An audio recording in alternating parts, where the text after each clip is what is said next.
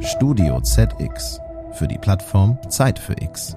Hier geben wir Impulse für morgen.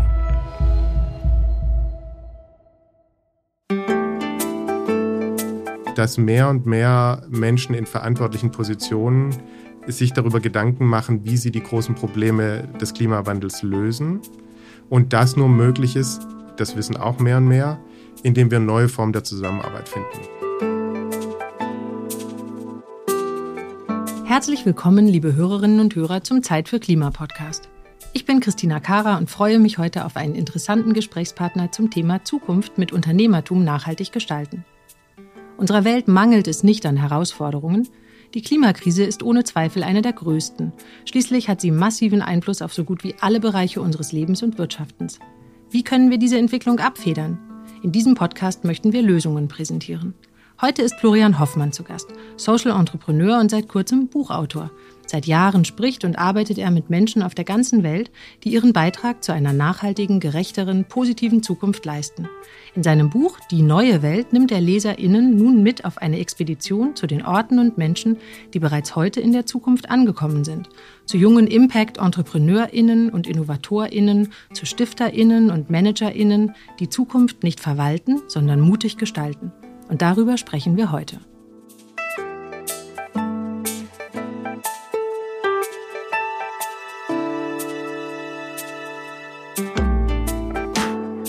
Zeit für Klima, ein Podcast für die Nachhaltigkeit.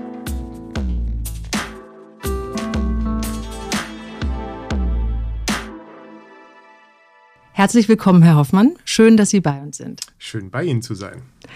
Bevor wir darüber sprechen, worum es in Ihrem Buch geht und was Ihre Motivation war, dieses zu schreiben, kurz zu Ihnen. Sie sind Gründer von The Do, einer globalen Plattform für eine neue Wirtschaft, die nachhaltig, innovativ und gerecht ist. Ihre Mission ist es, Menschen und Unternehmen zu befähigen, wirtschaftlichen Erfolg und neue Lösungen für die Probleme unserer Zeit gemeinsam zu denken und umzusetzen. Das Weltwirtschaftsforum zeichnete sie für ihre Arbeit als einen von 100 Young Global Leaders unter 40 aus. Sie sitzen im Aufsichtsrat des World Future Councils und sind Fellow des Tribeca Disruptive Innovation Awards. Sie studierten unter anderem an der Universität Oxford. Was war denn Ihr persönlicher Moment X? Wann hat es bei Ihnen Klick fürs Klima gemacht? Einer der persönlichen Momente X war tatsächlich ähm, die Gespräche mit meiner kleinen Tochter die mich den eigenen Inkonsistenzen zum Teil konfrontiert haben und äh, die die großen Fragen auf ganz einfache Weise und sehr charmante Weise gestellt hat, so dass sie mich entwaffnet hat und ich gemerkt habe, ähm, ich muss noch mehr Sachen auch bei mir persönlich ändern und nicht immer nur auf die anderen schauen. Zu diesen Inkonsistenzen werden wir gleich noch kommen. Das Buch, das Sie geschrieben haben, ist auch Ihrer Tochter gewidmet. Sie sind in den vergangenen zehn Jahren um die Welt gereist, um herauszufinden, welche Fähigkeiten und Ressourcen wir konkret brauchen, um wirklich vom Fleck zu kommen. Und dabei haben Sie viele inspirierende Menschen getroffen. Daraus ist jetzt ein Buch mit rund 250 Seiten entstanden. Die neue Welt. Können Sie uns erzählen, wie es überhaupt zu dieser Idee kam, daraus ein Buch zu machen? Ja, also ich, ich habe mich schon lange mit der Idee getragen, einfach diesen tollen Menschen, die ich äh, überall treffen durfte, mit denen ich arbeite, eine Bühne zu bieten. Und ganz konkret hatte ich aber einen Aha-Moment während der Pandemie, während Corona, dass ich gemerkt habe, wir sprechen so viel über, was uns separiert im Moment. Das Arm-Reich, das Glauben wir an den Klimawandel oder nicht, das wie gehen wir mit der Situation um, gehören wir zu den Verlierern oder zu den Gewinnern. Und ich habe gemerkt, dass es noch äh, eine ganz andere Art von Separierung gibt, die mir wirklich sehr zu denken ge gegeben hat. Und die ist, dass ich gemerkt habe, dass so viele Menschen ähm, eigentlich traurig sind oder das Gefühl vielleicht sogar haben, aufgeben zu wollen, weil sie denken, dass egal was sie tun, es eh keinen Unterschied machen wird. Also so dieses Gefühl von gelebter Hoffnungslosigkeit, von Machtlosigkeit. Egal wo man hinschaut, es scheint, als ob all das, was auf uns einprasselt, größer ist als wir. Ähm, und dass wir vielleicht eh keinen Unterschied machen können, egal was wir tun. Und auf der anderen Seite gibt es aber ganz viele Menschen, die ihre Zukunft, ihre eigene Zukunft und die ihrer Gemeinschaft um sie herum in die eigenen Hände nimmt. Und über die Menschen wird oft nicht viel gesprochen. Äh, die kommen so in den Medien sehr selten vor. Und ich hatte einfach das Gefühl, dass, ähm, dass es wichtig ist, deren Geschichte zu erzählen und damit auch zu erzählen, dass jeder von uns äh, im Endeffekt die eigene und die gemeinsame Zukunft in der Hand hat und dass man etwas anpacken muss, damit wir alle stolz auf das sein können, hoffentlich, was wir zurücklassen. Jetzt haben Sie eben als Antwort auf die Eingangsfrage auch von den Inkonsistenzen in unserem Lebensstil gesprochen, die uns sicherlich auch zu einem gewissen Grad ohnmächtig fühlen lassen. Sie schreiben in Ihrem Buch, und wenn uns je nach politischer oder sozialer Einstellung das schlechte Gewissen plagt, pflanzen wir dagegen Bäume, kaufen Bio, fahren innerhalb Deutschlands mit der Bahn oder legen im Garten einen Komposthaufen an. Was sind denn dann Ihrer Ansicht nach die wirklichen Stellschrauben, an denen wir drehen müssen? Naja, die wirklichen Stellschrauben sind äh, zum einen anzuerkennen, dass wir keine Chance haben, alles perfekt zu machen und trotzdem anzufangen und loszulaufen, loszugehen. Also sich nicht, ähm, sage ich mal, in, im Zynismus zurückzuziehen oder zu sagen, es bringt sowieso nichts, sondern äh, sich dazu bekennen, ja, es ist verdammt schwierig, aber ich gehe meinen Weg und ich beschreibe ja zum Beispiel auch im Buch die, die lange Freundschaft, die mich mit Jane Goodall verbindet und eine der Themen, die, glaube ich, die Menschen an Jane so äh, fasziniert, ist, dass sie auch weiß, dass sie nicht ganz konsequent sein kann. Also sie reist auch von, oder vor der Pandemie ist sie von Land zu Land gereist, um, um vor allem mit jungen Menschen sich auseinanderzusetzen. Aber sie schlägt bestimmte Pfeiler ein. Also der erste Punkt ist mal zu sagen, ähm, ich versuche in dem Rahmen, wie ich kann, so gut wie möglich einen konsistenten Weg zu finden. Das ist mal der erste Punkt. Der zweite Punkt, was wir, glaube ich, dringend heute machen müssen, ist, wir sind in der Transformation der Gesellschaft und damit auch in der Wirtschaft. Und zwar in Deutschland, aber nicht nur in Deutschland, sondern auch äh, ganz besonders in Europa. Und da müssen wir alle mithelfen. Weil das wird zum einen, wird es einen riesen Einfluss darauf haben, wie wir die Wirtschaft umbauen, äh, ob wir die Klimaziele erreichen oder nicht. Aber zum anderen wird es auch einen Einfluss darauf haben, in welchem Land wir leben, in welchen Ländern wir leben und hoffentlich auch in welchen Ländern wir leben wollen.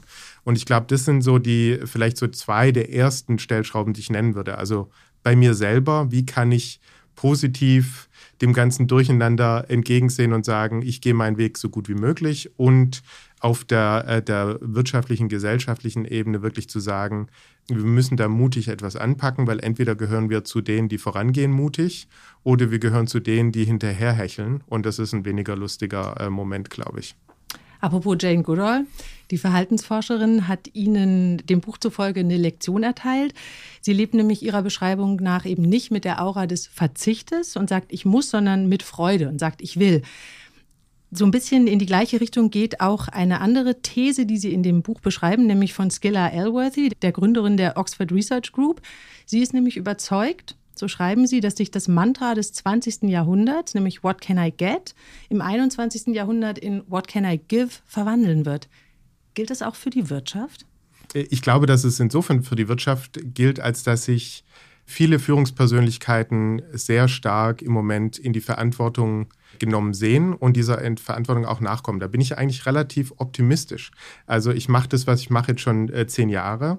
Und ich würde mal sagen, die ersten Jahre war ich so ein bisschen der Harlequin, der durch die Gegend ging und Menschen versuchte, äh, äh CEOs versuchte zu überzeugen, dass äh, der Klimawandel äh, wichtig ist und dass sie, wenn sie darauf Bezug nehmen, im Endeffekt für sich auch wirtschaftliche Zukunft äh, erfolgreich gestalten können. Und es war ein hartes Stück Arbeit.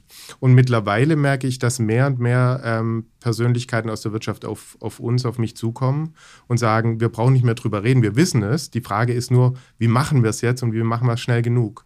Und insofern glaube ich, ähm, äh, bin ich nicht so naiv, dass ich denke, dass äh, Wirtschaftsunternehmen nicht auf ihren eigenen Profit und ihre eigenen Balance Sheets oder wie immer man das nennen möchte schauen, aber dass mehr und mehr Menschen in verantwortlichen Positionen sich darüber Gedanken machen, wie sie die großen Probleme des Klimawandels lösen und das nur möglich ist, das wissen auch mehr und mehr, indem wir neue Formen der Zusammenarbeit finden. Ne? Also Kreislaufwirtschaft, Recycling, äh, neue Wege, Supply Chains aufzuziehen. All das kann keine Firma, egal wie groß sie ist, auf der Welt alleine lösen.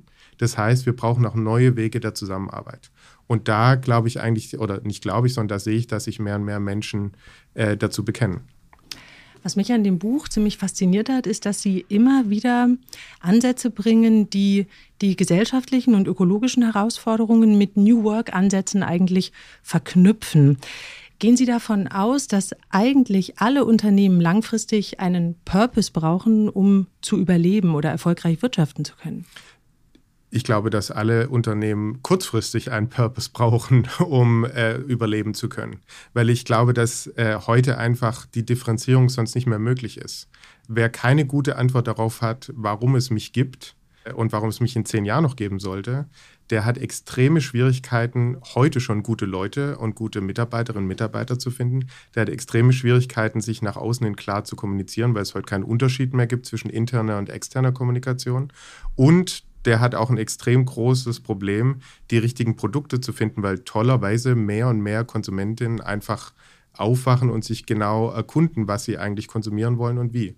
No, und jetzt wird der eine oder andere, der zuhört, wird sagen, naja, ist ja alles schön und gut, aber es gibt doch noch x Unternehmen, äh, die an der Börse wunderbar dastehen, obwohl sie genau das Gleiche machen wie vor 30 Jahren. Also das stimmt. Aber zum einen äh, ist es äh, so, dass die Firmen, mit denen ich zu tun habe, die ich kenne, wirklich sehr äh, mutig Veränderungen angehen, auch wenn die zum Teil noch nicht die Lösung haben. Ne? Also nehmen wir mal das Thema Fashion.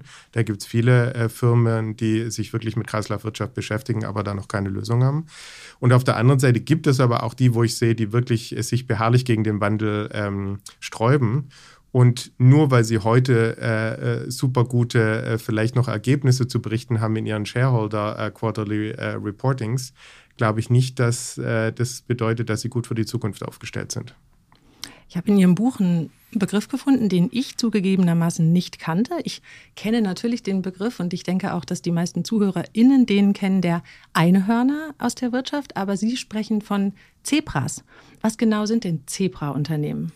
Zebra-Unternehmen sind Unternehmen, die äh, sowohl wirtschaftlich überleben und funktionieren, aber eben auch mit dem, was sie tun, gesellschaftlich und äh, ökologisch einen Beitrag leisten. Also das ist im Endeffekt die Weiterentwicklung eigentlich, wenn man so möchte, des sozialen Unternehmertums und die Verbreiterung wirklich in die breite Wirtschaft hinein. Also vor 10, 20 Jahren ging ja so diese Bewegung soziales Unternehmertums los. Ähm, da gab es viele tolle äh, ähm, Innovatoren, die versucht haben, gerade soziale Probleme zu lösen. Und mittlerweile sehen wir einfach, dass gerade auch bei den jüngeren Startups es so viele tolle Unternehmen äh, gibt, die wirklich mit dem, was sie tun, ganz konkreten Beitrag leisten wollen. Und das sind die Zebras.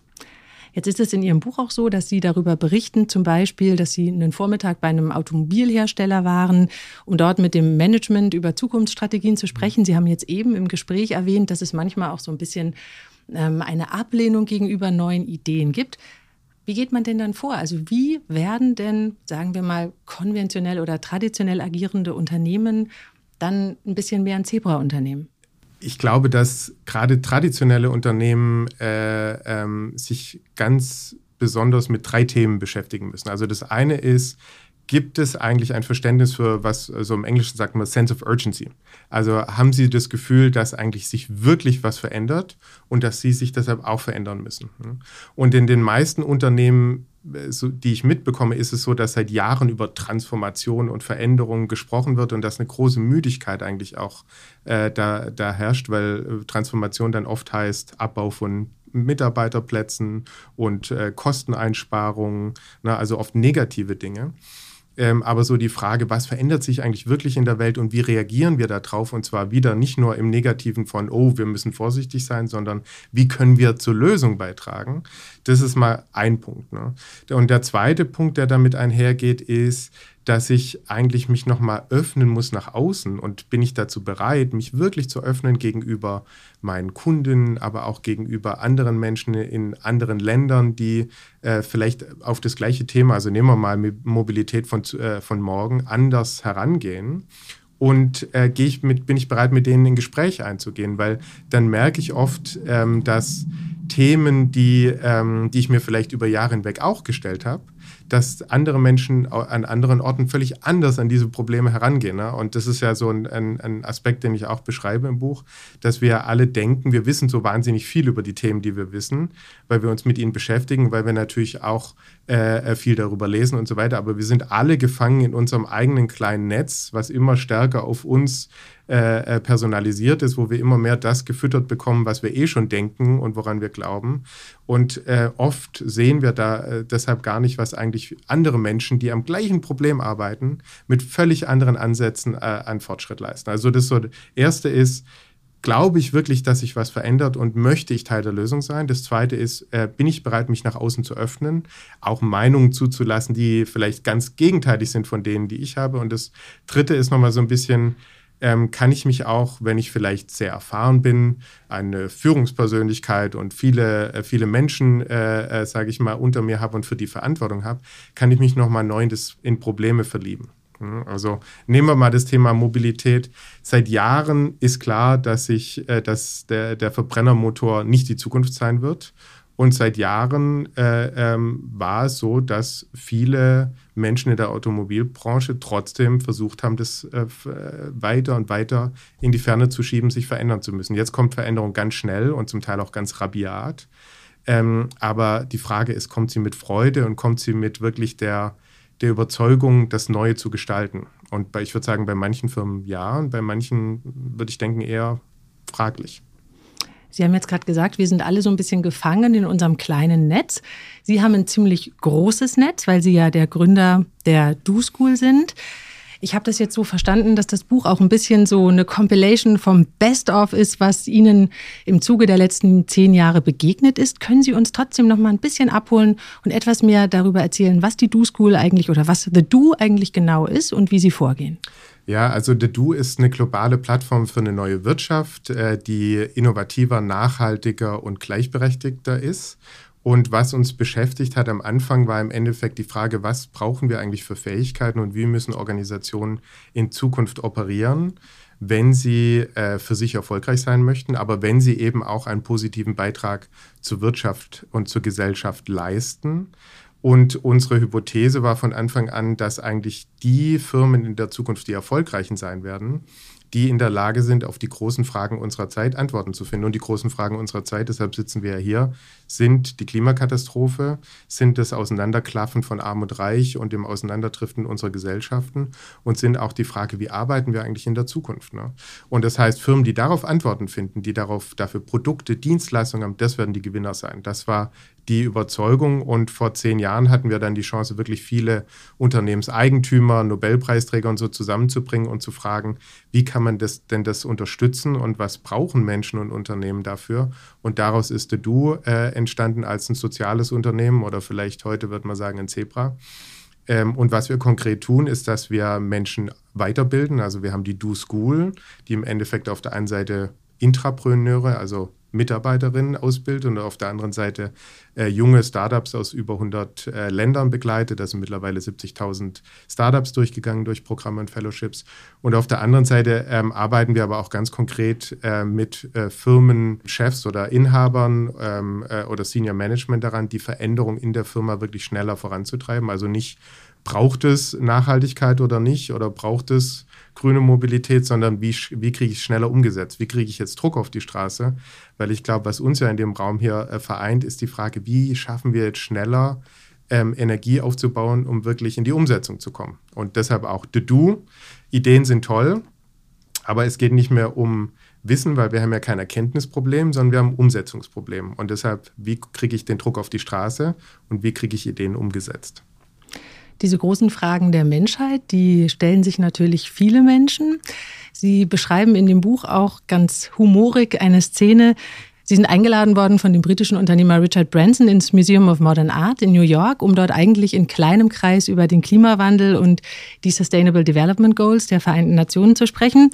Doch statt einer Diskussionsrunde gab es eine Party. Ihr Fazit in dem Buch ist aber auch ein bisschen dass man Erfolge oder Ideen in die richtige Richtung auch ein bisschen feiern muss, um denen eine Plattform zu bieten. Sie selbst veranstalten von The Do immer im Herbst den Do Day, ein Tag, an dem Sie Macherinnen und Machern für eine bessere Zukunft eine Bühne bieten. Was ist diesbezüglich für 2022 geplant? Für 2022 ähm, ist geplant, dass wir äh, nicht nur einen Tag, sondern eine ganze Woche wahrscheinlich veranstalten werden, wo es darum geht, Menschen zu feiern und ihnen eine Bühne zu geben, die mutig kleine, große, mittlere Projekte, Ideen ähm, auf, wirklich auf die Straße gebracht haben die für uns alle ein Beispiel sein können. Und die Idee dahinter ist, dass wir natürlich in der, ähm, als Netzwerk in der Pandemie mit ganz vielen äh, Menschen aus der Wirtschaft, aus der Gesellschaft gearbeitet haben und uns gefragt haben, was, was brauchen wir denn, um gestärkt aus der Krise hervorzugehen. Also so schlimm die Situation war und immer noch ist für viele, viele Millionen Menschen rund um die Welt, die dadurch wieder in Armut zurückgefallen sind oder äh, ihre Firmen verloren haben oder noch nicht wissen, wie es weitergeht. Die Pandemie ist ja auf eine Art für uns alle auch eine Chance. Also sie hat uns damit konfrontiert, wie wir in Zukunft leben und arbeiten wollen. Ganz viele tolle neue Innovationen sind schon daraus hervorgegangen. Und deshalb war für uns die Frage, was müssen wir denn konkret tun, um, das, um diese, diesen wahnsinnigen Einschnitt als Stärkung zu im Endeffekt äh, wirklich verstehen zu können und daraus was zu machen. Und dadurch ist dann eine Geschichte entstanden, die hieß We Emerge. Dann ging es darum, wie können wir das verschnellern. Und jetzt ist wirklich die Frage, wie können wir denen, die was Tolles machen, mehr Visibilität geben, weil eben unser Gefühl ist, dass einfach zu viel Fokus auf den negativen Aspekten der Situation im Moment gerade ist und deshalb Menschen gar nicht genügend äh, Vorbilder und Beispiele haben. Und deshalb werden wir feiern. Also wir werden eine Woche lang junge Menschen, erfahrene Menschen, Eigentümer, reiche, arme Menschen aus unterschiedlichsten Ländern eine Bühne geben, um zu erzählen, wie sie es gemacht haben, wie sie es angestellt haben, was sie noch vorhaben, in der Hoffnung, andere dazu zu inspirieren, auch loszulegen. Apropos auf die Straße bringen, ich würde gerne noch auf ein Projekt zu sprechen kommen, das Sie in dem Buch auch beschreiben und an dem The Do auch beteiligt ist, und zwar die Kampagne Count Us In. Ziel der internationalen Initiative ist es, eine Milliarde Bürgerinnen und Bürger zu inspirieren, ihre CO2-Emissionen wirklich deutlich zu reduzieren und führende Akteure herauszufordern, kühne und weltweite Veränderungen herbeizuführen. Können Sie den HörerInnen und mir erklären, wie das genau funktioniert und was wir uns darunter vorstellen können? Ja, super gern. Äh, Count Us In macht wahnsinnig viel Spaß. Ähm, die Kernfrage, die wir uns gestellt haben, und wir, das ist ein Konglomerat von relativ unterschiedlichen Organisationen. Also TED ist dabei, die Konferenz, aber auch äh, Accenture, eine Tech-Beratungsfirma, äh, Leaders Quest, äh, ähm, die sich mit Führung beschäftigt und Du eben, äh, war, es gibt ganz viele Menschen, die voller Überzeugung ihr komplettes Leben verändern aufgrund der Klimakrise. Und es gibt ganz viele Menschen, die äh, sich damit vielleicht erstmal noch gar nicht herausgefordert fühlen.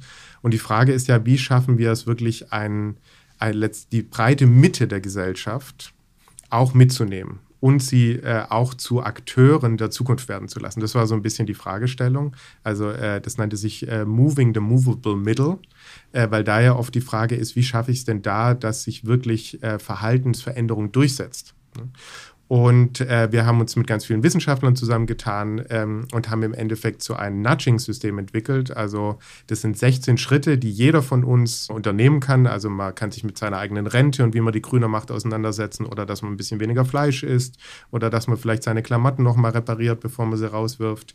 Ähm, und diese 16 Schritte kann jeder ähm, sagen, da mache ich mit äh, registriert sich, kann dann ähm, was tun und im Nachhinein sagen, ich habe es getan. Und dadurch wird er Teil dieser wieder einer globalen Gemeinschaft von Leuten, die alle aktiv werden. Und wir messen im Hintergrund, wie viel CO2 wir damit sparen. Und das können wir dann ausweisen. Also ähm, Sie können das bei sich in der Redaktion machen, ich kann es bei uns in, äh, in unserem Team machen. Wir können schauen, wer besser ist und sogar in, im Team kann man da gegeneinander ein bisschen äh, miteinander ringen, wer, wer mehr einspart. Und was spannend ist, dass eben auch da wir sehen durch Counters in, dass sich neue Partnerschaften auftun. Also wir haben zum Beispiel eine Partnerschaft mit Netflix eingegangen. Äh, ich weiß nicht, ob Sie Don't Look Up gesehen haben. Das war der erste Kampagnenfilm, wo die Frage war, wie kann ich eben Geschichten erzählen und den Aufruf, etwas zu tun, dann verbinden mit, hier kannst du konkret loslegen. Und äh, ähm, Countersin hat große Ziele. Jetzt sind so die ersten paar hunderttausend Menschen auf der Plattform, die angefangen haben, ein paar Millionen dieser Steps äh, zu nehmen. Und die Frage ist, wie schnell können wir da wie viel mit einbinden? Können Sie uns noch ein bisschen mehr über diese Kampagnenpartnerschaft mit Don't Look Up verraten? Wie genau muss ich mir das vorstellen? Ja, also ähm, Counters In äh, ist jetzt die offizielle, oh, ich muss gucken, ob ich es gut zusammenkriege, die offizielle europäische Klimakampagne für Bürgerinnen. Und äh, als Teil dessen äh, stellte sich natürlich die Frage, wie, äh, welche Partnerschaften gehen wir ein? Also es gab eine Partnerschaft schon äh, mit der Olympiade, ähm, äh, mit verschiedenen äh, Sportassoziationen, aber es geht natürlich auch darum zu sagen, wie schaffe ich es im Endeffekt ähm, äh, zu aktivieren und nichts kann Menschen besser aktivieren als tolle Geschichten. Und deshalb diese, diese neue Partnerschaft mit Netflix, wo es darum geht zu sagen, ähm, immer wenn es ein, äh, wirklich äh, einen, einen, ökologischen Content gibt, also eine neue Geschichte, einen neuen Film, äh, dann ähm, gibt es eine Verbindung zwischen der Geschichte und Counters In. Das heißt, Netflix weist darauf hin, äh, dass man im Endeffekt nicht nur den Film angucken kann, sondern eben danach auch auf die Counters In-Plattform gehen kann und selber aktiv werden gab zum Beispiel schon eine Naturdokumentation mit David Attenborough, dem berühmten Naturforscher, ähm, und jetzt eben der zweite Film, Don't Look Up. Und das Spannende ist ja hier ähm, wieder die Frage, ist es denn eigentlich so ein Nischenthema oder ist es ein Massenthema? Don't Look Up ist jetzt mittlerweile der zweit je gestreamteste Content auf Netflix auf der Plattform überhaupt. Das heißt, es ist wirklich ein Thema, was die breite Masse beschäftigt. Und das ist natürlich genau da, wo die Kampagne hin will, weil es darum geht zu sagen, es ist total toll, dass ihr euch alle mit dem Thema beschäftigt. Und jetzt ist der nächste Schritt, werdet aktiv. Und dafür bietet eben Countersin einen ganz einfachen, simplen Weg, der wieder auch Spaß machen soll, wo es nicht darum geht zu sagen, mit dem Zeigefinger, äh, es ist alles ganz schlimm, sondern hier gibt es ganz konkrete kleine Sachen, mit denen jeder anfangen kann. Ich habe jetzt verstanden, dass dieser einfache Weg zu aktivieren in den 16 Schritten für Privatpersonen besteht, die das aber natürlich auch in ihrem Unternehmen oder an ihrem Arbeitsplatz umsetzen können. Gibt es darüber hinaus Möglichkeiten für Unternehmen, sich zu engagieren? Ja, absolut. Also es gibt schon über 50 Partnerunternehmungen von IKEA bis zu Amazon, die das über ihre gesamte Workforce, sage ich mal, ausrollen wollen. Also ganz unterschiedlich, auch äh, ähm, unabhängig von der Industrie. Die Chance, dass äh, eine Firma sagt, ich mache da mit, ich bringe mich mit ein und ich lasse meinen äh, Mitarbeitern dann auch die Chance zukommen, dass sie wirklich aktiv werden können. Weil oft eine Geschichte, die, die wir eben auch gemerkt haben durch Counters In, viele Firmen gehen jetzt raus und sagen, äh, wir haben die Strategie, ähm, 2030 oder 2040 oder 2040, bis dahin werden wir klimaneutral. Ähm, aber viele der Mitarbeiterinnen und Mitarbeiter fragen sich, wie, wie, kann ich eigentlich mithelfen? Wie kann ich abends nach Hause gehen und meinen Kindern äh, im Endeffekt glaubhaft erzählen, dass ich auch einen Beitrag leiste? Und ich glaube, das ist generell eine große Herausforderung. Also wie können wir alle mehr äh, äh, einen Beitrag leisten und die Chance bekommen, wirklich äh, ähm, zu dieser positiveren Zukunft beizutragen. Und Count Us In ist eben eine äh, der Kampagnen, die versucht, da wirklich äh, einen Beitrag dazu zu leisten. Jede und jeder können ihren und seinen Beitrag leisten. Ihr Beitrag für 2022 ist auf jeden Fall ja dieses wunderschöne Buch Die neue Welt. Trotzdem interessiert mich, was ist Ihre Strategie 2022? Was haben Sie noch vor? Ja, also das, ähm, das Buch ist tatsächlich ein Teil einer größeren Strategie, weil ähm, natürlich war das Buch für mich auch einfach eine große Freude, einfach mal zu äh, einen Moment zu pausieren und zu reflektieren, welche Menschen mich beeinflusst haben und ähm, welchen Menschen ich auch wirklich die Bühne geben möchte, eben zu zeigen, dass, dass man im Kleinen und Großen tolle Dinge leisten kann und zwar jeder von uns. Und äh, es ist aber nur der Start, weil die Idee ist ja zu sagen, die neue Welt braucht, gibt es nicht in der Zukunft, sondern die gibt es jetzt in der Gegenwart. Also ich wollte eben gerade kein Buch schreiben, was wieder so ein Innovationsbuch ist, wo es dann einen Guru gibt, der sagt, so sieht die Zukunft aus, sondern äh, die Realität ist ja, dass ganz viele Menschen heute diesen Weg schon leben. Und äh, insofern gibt es eine äh, Webseite zum Buch, ähm, äh, die neue Welt, und dort gibt es eine Weltkarte die wirklich auch die neue Welt darstellen soll, wo sich jeder oder jeder und jede eintragen kann mit ihrem und seinem Projekt, ähm, in der Hoffnung, dass sich dadurch wirklich so eine, äh, eine neue Welt crowdfunden und crowdsourcen lässt. Ähm, so dass wir dann auch sagen können, wir haben im Herbst so viele tolle Beispiele, aus denen wir dann schöpfen können und die wir dann in dieser äh, Woche abfeiern können. Also das ist mein Ziel für 2022, zu sagen, hoffentlich äh, inspiriert das Buch viele Menschen, aber hoffentlich schaffen wir daraus auch wirklich so eine Art äh, Bewegung, dass viele Menschen einfach sagen, ich bin schon Teil der neuen Welt oder ich habe da jemanden, der was Tolles macht oder ich kenne jemanden, der braucht unbedingt mehr Visibilität, weil äh, da tolle Dinge passieren. Herr Hoffmann, Sie haben mich ganz optimistisch gestimmt. Ich freue mich auf die Zukunft. Sie beginnt ja im Prinzip jetzt schon oder wir sind schon mittendrin. Wir sind mittendrin. Ich danke Ihnen ganz, ganz herzlich für das Gespräch. Vielen Dank Ihnen, Frau Kara. Liebe Hörerinnen und Hörer, Florian Hoffmanns Buch Die neue Welt wird von Murmann verlegt. Mehr Infos dazu gibt es auch in den Shownotes dieser Sendung. Mehr über den Thementag Zeit für Klima gibt es auf zeitfürklima.de. Ich danke Ihnen fürs Zuhören und freue mich aufs nächste Mal. Machen Sie es gut.